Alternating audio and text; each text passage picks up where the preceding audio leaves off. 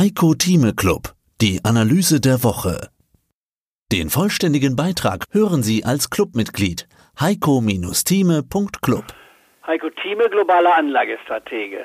Der ein oder andere Anleger ist ja nervös geworden. Das haben wir jetzt bei Börsenradio-Hörern gemerkt als Feedback, das wir bekommen haben. Aber interessanterweise kaum Clubmitglieder vom Heiko Thieme Club. Sie haben ja immer gewarnt vor den Monaten August und September, das sind die schwächsten Monate des Jahres. Trotzdem bleiben Sie jetzt bei der 13.000, haben Sie ja gerade gesagt. Was könnte trotzdem noch kommen im August und September? Und damit zurück zu meiner Eingangsfrage. Wie nahe sind wir an einer Korrektur oder an einer Konsolidierung?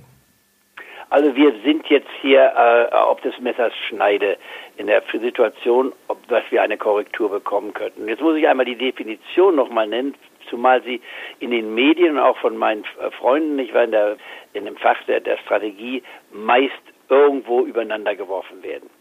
Ein Ausatmen der Börse heißt von minus bis zu minus 5 Prozent, also von 0 bis minus 5 Prozent. Wenn eine Börse substanziell gestiegen ist, wir haben den besten Börsenanstieg gesehen auf globaler Basis in diesem Jahr zum Jahresanfang, in den ersten vier, fünf Monaten. Wir haben dann im Mai den ersten negativen Monat gehabt, dann einen sehr starken Juni und dann einen Juli, der in den USA absolut nochmal neue Rekordhöhen brachte, in Deutschland nicht. Da hat etwas gefehlt zum Schluss, weil die Struktur der deutschen Wirtschaft etwas anders ist, etwas schwächer ist. Das konnte man also erklären.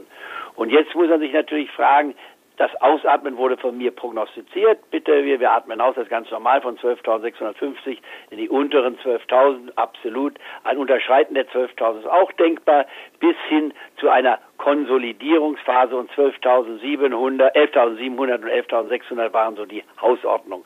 Da sind wir etwas hinuntergekommen, wir sind in der Spitze bei fast minus 9 Prozent gewesen. Vor zwei Wochen auf die Frage, wie sieht es weiter aus? Habe ich auch bei mir auf der Tageshotline und ich glaube auch in der Diskussion hier gesagt, wenn ich mit den Prozentsätzen rechne, die Wahrscheinlichkeit einer Korrektur liegt bei äh, schlimmsten Falles 30 Prozent. Vor zwei Wochen heute die gleiche Frage aufgestellt und das sind die Unterschiede. Die Welt sieht total ganz anders aus als vor zwei Wochen. Das ist ja das Faszinierende in unserem Geschäft, wie schnell sich die Welt verändern kann. Und zwar deswegen, weil wir die, das Risiko eines Handelskriegs zwischen den USA zurzeit vor uns sehen und äh, mit den notwendigen Implikationen. Das heißt, die Wahrscheinlichkeit für eine Korrektur liegt jetzt aus meiner Sicht über 50 Prozent. Das heißt, wir sollten absolut damit rechnen, dass wir eine Korrektur bekommen können. Aber ich würde meinen, wir kommen eine anfängliche Korrektur, keine ausgewachsene Korrektur von 15 bis 20 Prozent. Das würde ja bedeuten, dass der DAX-Index deutlich unter die 11.000 Marke geht. Und das würde ich nach wie vor für unwahrscheinlich halten. Ausschließen kann man nichts. Im Extremfall, wenn plötzlich die Kanonen donnern, nicht wahr, wenn wir, wenn die ganze Welt explodiert im politischen Sinne, wenn man so will, Brexit, nicht wahr, der harte Brexit käme, etc., etc., dann müssen wir uns mit einer anderen Situation beschäftigen. Das heißt also, wir haben einen Risikofaktor. Aber das Entscheidende für mich ist, dass wir uns über der 11.000 Marke eigentlich halten sollten und auch halten können. Aber ob wir nun von dem bisherigen Niveau, sprich von der 11.500 Marke, auf die 11.400, 11.300 Marke noch entwickeln können, das durchaus. Und dann hätten wir das, was man eine Korrektur halt nennt, denn von 12.650 ausgehend, 10 Prozent hießen dann, wenn wir unter 11.400 fallen, haben wir eine Korrektur. Äh, das nur Nomenklatur, das wir haben. Also Korrektur ab minus 10 Prozent bis hinauf auf 20 Prozent. Ab 20 Prozent minus spricht man von einer Bässe. Diese Chance einer Bässe würde ich mit maximal, und das ist schon sehr pessimistisch formuliert, auf 15 Prozent hochsetzen. Vor zwei Wochen hätte ich gesagt, eine Bässe liegt im Rahmen von bis zu 5, maximal 10 Prozent. Also auch da ist der Prozentsatz etwas gestiegen.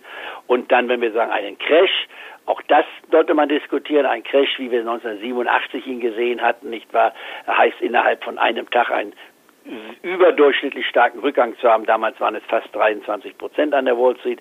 Das war der größte eintägige Rückgang, auch heute noch in der Börsengeschichte.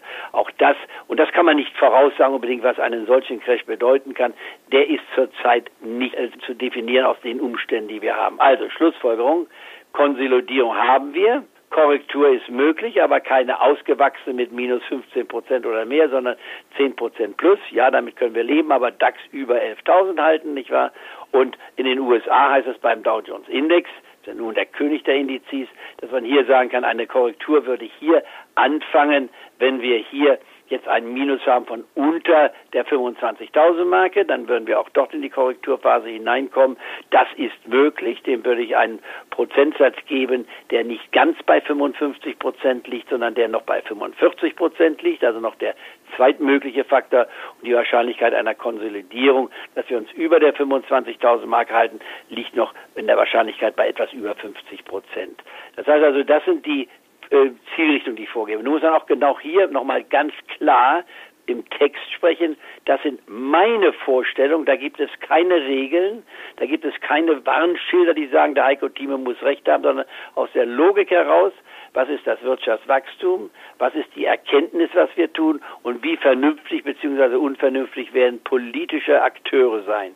Nun muss man eines sagen, und das ist das, was mich nach wie vor, ich will nicht sagen nervös, stimmt, auch frustriert, dass wir einen Mann im Weißen Haus haben, umgeben von Mitarbeitern, von denen ich einige kenne und von denen ich von, bisher glaubte, dass sie auch einigermaßen vernünftig sind.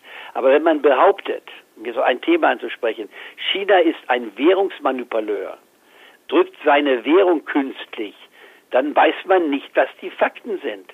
China versucht seine Währung, den Yuan, nach oben zu halten die unterstützt den Yuan, das ist richtig. Aber es ist kein Währungsmanipuleur, dass sie sich Vorteile davon versprechen. Denn wenn China sagen würde, wir lassen den Yuan frei floten, dann würde er heute nicht bei sieben zum Dollar stehen, sondern er würde bestenfalls bei sechs oder unter sechs stehen. Und damit natürlich ein enormer Konkurrent für die USA sein. Und die Zölle, die die Amerikaner nicht wahr aufbringen gegenüber die Chinesen, nicht wahr, wären total unwesentlich dabei, werden also überhaupt nichts äh, bewerkstelligen, zu bewerkstelligen. Und zweitens, was ebenfalls falsch ist, man behauptet, dass die Schutzzölle die Chinesen treffen. Nein, die Schutzzölle betreffen den amerikanischen Konsumenten, sind eine, wenn man so will, Verbrauchssteuer, die wir haben zusätzlich. Das heißt, die Amerikaner werden damit belastet und besonders die Personenhaushalte, die weniger als 100.000 Dollar verdienen. Die werden am meisten damit belastet, denn hier sprechen wir von äh, teilweise einigen tausend Dollar extra Belastung und das schlägt schon ins Kontor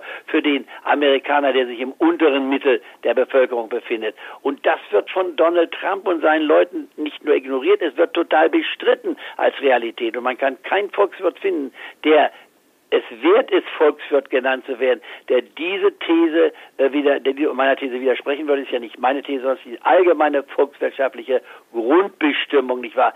Wer was bezahlen muss. Also, Zölle, Sonderzölle werden vom Konsumenten bezahlt, denn der muss den höheren Preis bezahlen, nicht der Produzent.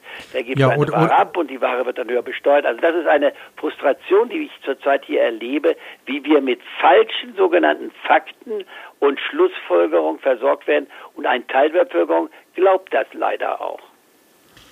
Ja, es geht natürlich auch nicht nur um Wirtschaft, wahrscheinlich auch um die Vorherrschaft in der Welt. Zurück zu den Firmen. Was bedeutet das jetzt für die Deutsche Energie, wenn China die Währung abwertet? Gibt es da Firmen, die besonders leiden werden?